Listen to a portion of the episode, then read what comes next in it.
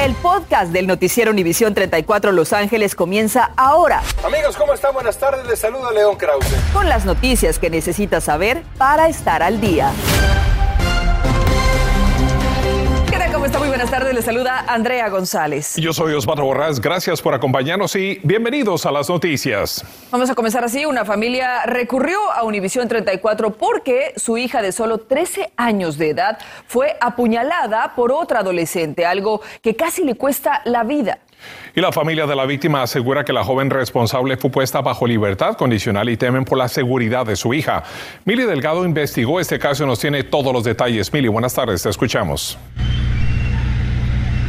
Buenas tardes. Precisamente yo me encuentro en el lugar de la agresión. Se trata de una jovencita de 13 años de edad que recibió cuatro puñaladas por parte de otra adolescente de la misma edad. Nosotros hablamos con la familia, pero también buscamos respuestas por parte de las autoridades.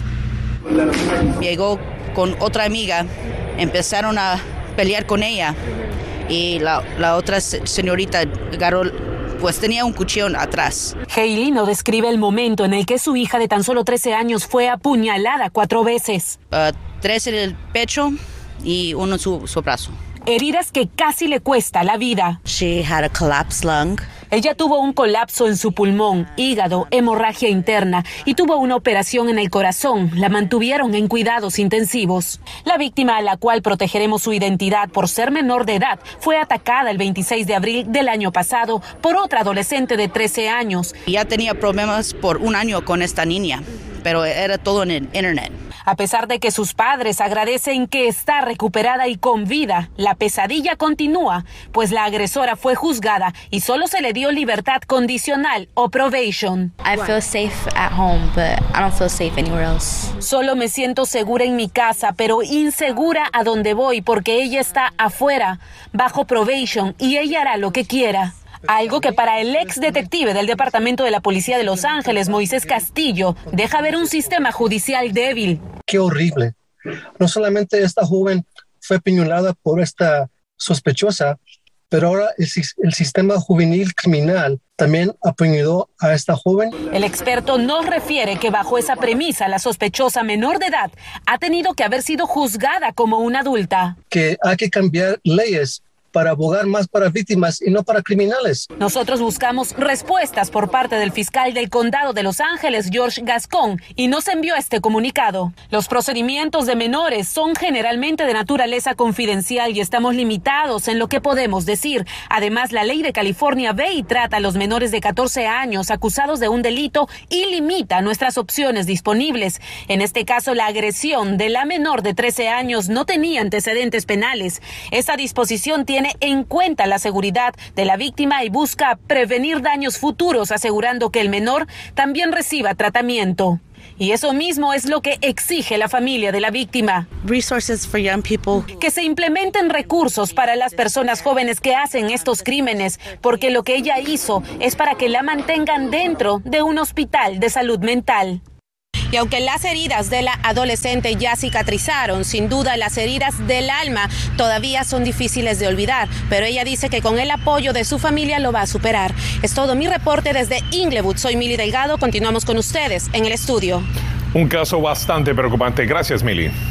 Ahora escuche esto, las autoridades buscan al conductor que atropelló y mató a un hombre de unos 50 años de edad en Nuys. Esto sucedió anoche, aunque su cuerpo fue descubierto hoy a las 6.45 de la mañana en la intersección del Boulevard Victory y la avenida Noble. La ciudad de Los Ángeles ofrece una recompensa para encontrar a quien lo atropelló y no se detuvo. Son 50 mil dólares para quien proporciona información a la policía. Por favor, tome precauciones al cruzar las calles.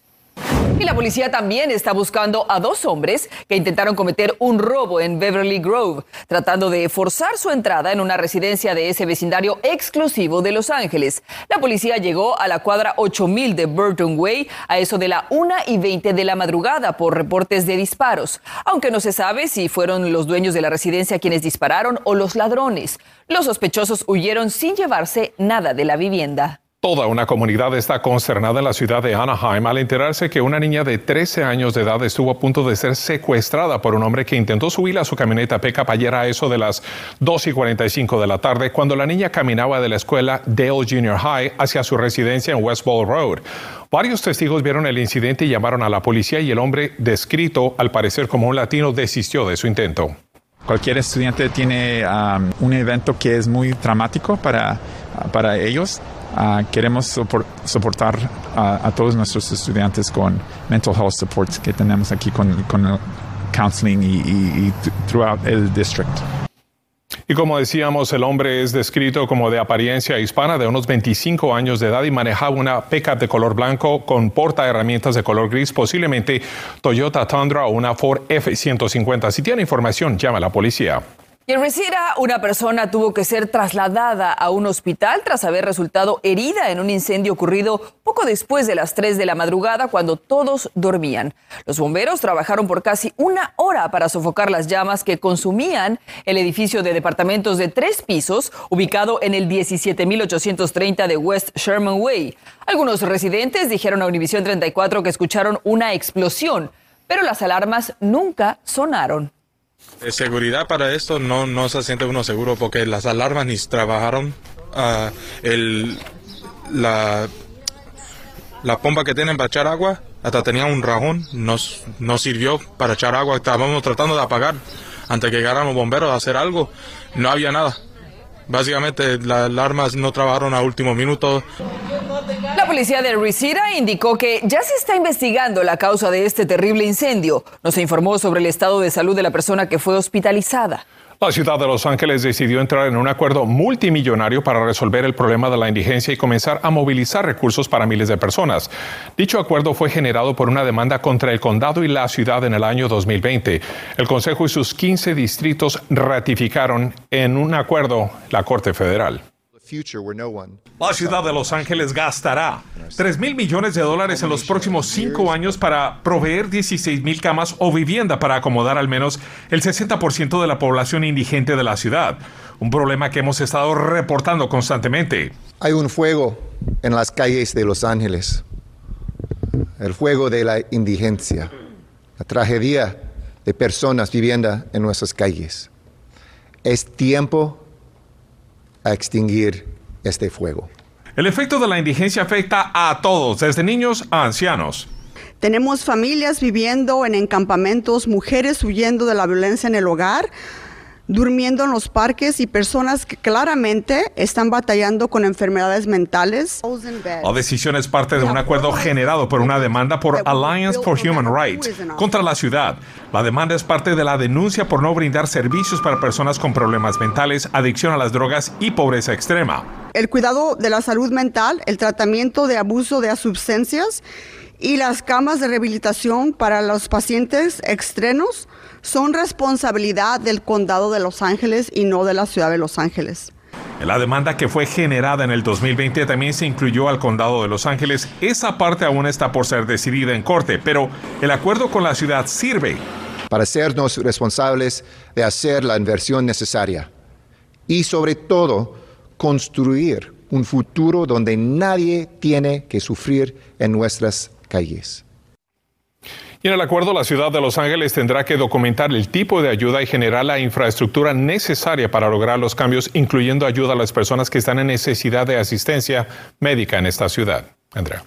Y ahora sí, ya es oficial. El condado de Los Ángeles y el estado levantaron hoy el requisito de que los asistentes a grandes eventos en interiores como encuentros deportivos o conciertos, muestren prueba de vacunación contra el COVID-19 o una prueba negativa de la enfermedad. En el condado de Los Ángeles se reportaron hoy 1.167 contagios, un drástico aumento con respecto a los 784 de ayer. También hubo 16 muertes y este aumento en el número de contagios podría deberse a la subvariante BA.2 que ya está dominando en el país, según indican los Centros para el Control y Prevención de Enfermedades. En el condado de Los Ángeles también se ha convertido en la responsable de un tercio de todos los casos, por lo que la directora de Salud Pública de Los Ángeles ha pedido a los residentes que sigan aplicándose la vacuna, que es sin duda la mejor forma de hacer frente al coronavirus. Y en el condado de San Bernardino, autoridades del Centro Médico Regional Arrowhead tienen un gran motivo para celebrar. Le ganaron la carrera al coronavirus por ahora. Ya se reportó que llegaron al paciente cero por esta enfermedad. Esto ocurre por primera vez desde marzo del 2020, cuando comenzó la pandemia. A manera de reconocimiento, el condado de San Bernardino publicó un video para agradecer a todos los empleados del hospital por su gran trabajo y entrega. En instantes anuncian el cierre de varias escuelas en una ciudad del sur de California. Hay padres consternados. Le diremos por qué se tomó esta drástica decisión. Además llega a su fin los límites de asilo en la frontera de Estados Unidos y México que fue activado para evitar contagios del coronavirus. Y retiran del mercado un desodorante ante el potencial riesgo de peligrosas enfermedades. Le diremos cuáles. Y finalmente se dio el sorteo para el Mundial en Qatar. Hay algunos encuentros entre viejos conocidos. Además, le presentamos la mascota oficial del Mundial de Qatar 2022. Esto y mucho más en Contacto Deportivo. Estás escuchando el podcast del noticiero Univisión 34 Los Ángeles. Esto, el Distrito Escolar Unificado de Azusa confirmó esta semana el cierre de varias escuelas y una reorganización importante a medida que el distrito se enfrenta a la disminución del número de inscripciones de alumnos a partir del próximo año. Tanto Ellington como Powell no aceptarán estudiantes de jardín de infantes, mientras que Gladstone no aceptará estudiantes de primer año, algo que para muchas personas pues es lamentable y consideran una gran pérdida. No quiero que cierren la escuela porque aquí vienen los niños para que se enseñen muchas cosas y es el alegre de la comunidad aquí oyendo a los niños a jugar y también cuando tocan su música creen que no se oye bien, pero para mí es en mi corazón. El distrito de Azusa alega que los cambios son necesarios por la fuerte caída en el número de estudiantes que podría deberse a la disminución de la tasa de natalidad y al aumento de costos de vivienda que han obligado a muchas personas a mudarse fuera del estado. Y decenas de dueños de negocios de la famosa calle 4 en la ciudad de Santa Ana siguen protestando por las afectaciones que dicen sufrir por la construcción de OC Streetcar. Aseguran que sus clientes no llegan a sus tiendas por la construcción de calles desde febrero. Por su parte, el Departamento de Construcción dice que trata de acelerar la construcción y que Octa y la ciudad han entregado 1.900.000 dólares como alivio económico a dichos comerciantes. Los Centros para el Control y Prevención de Enfermedades anunciaron hoy que pondrán fin a una política que limitaba el asilo en la frontera entre Estados Unidos y México para evitar la propagación del COVID-19. La política entró en vigencia bajo la administración Trump en marzo del 2020, pero autoridades sanitarias han determinado que ya no es necesaria debido a que ahora hay una mayor disponibilidad de herramientas para combatir el coronavirus como vacunas y medicamentos.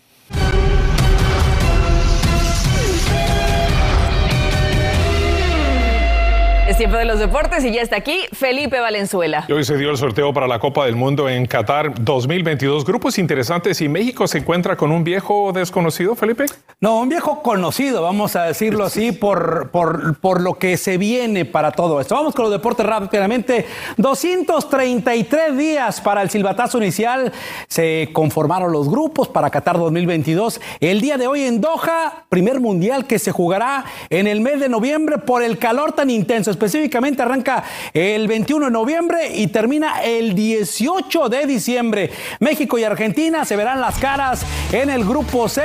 Inglaterra se va a medir ante Estados Unidos y un partido que destaca mucho es el de España contra Alemania. Vamos a darle paso a los grupos a ver qué le parece. Y ahí están en el grupo A, el anfitrión Qatar, Ecuador, Senegal y Países Bajos. En el grupo B, Inglaterra, Irán, Estados Unidos y esperan al ganador entre Gales, Escocia y Ucrania en el grupo C, Argentina, Arabia Saudita, México y Polonia. Este será el cuarto enfrentamiento entre mexicanos y argentinos. En tres ocasiones pasadas, el Tri no le ha podido ganar ni empatar. Ante Polonia cayó en el 78 3 a 1. Ante Arabia Saudita, pues no tienen historial. En el grupo D, Francia, Perú se Australia o Emiratos Árabes. Uno de estos tres países conforman el grupo. En el grupo E, España, Costa Rica, Nueva Zelanda, Alemania y Japón. En el F, Bélgica, Marruecos y Croacia. Y En el grupo G, Brasil, Serbia, Suiza y Camerún. Y en el grupo H, Portugal de la mano de Cristiano Ronaldo con Ghana, Uruguay y Corea del Sur. Habla precisamente John de Luisa, presidente de la Federación Mexicana de Fútbol. En un mundial, si uno quiere trascender, hay que ganarle al que le toque enfrente. Y qué bueno que nos toca Argentina en fase de grupos. Creo que también es eh, muy importante tener esta clase de rivales en fase de grupos y no pensar que eh, teniendo rivales sencillos, por ponerlos de alguna manera, va a poder uno llegar lejos en un mundial. Sin miedo al rival, ¿eh? Bueno, y también una de las atracciones más llamativas de cada Copa del Mundo es la mascota que también forma parte de la cultura del anfitrión. Y les presento a que será la mascota del Mundial de Qatar 2022, que representa un turbante que es un clásico de la cultura árabe. Su significado en árabe es jugador habilidoso, tal indica la traducción de su nombre. Aparecía ahí con algunos eh, mascotas de anterior, Juanito del 70, Gauchito del 78, Naranjito del 84.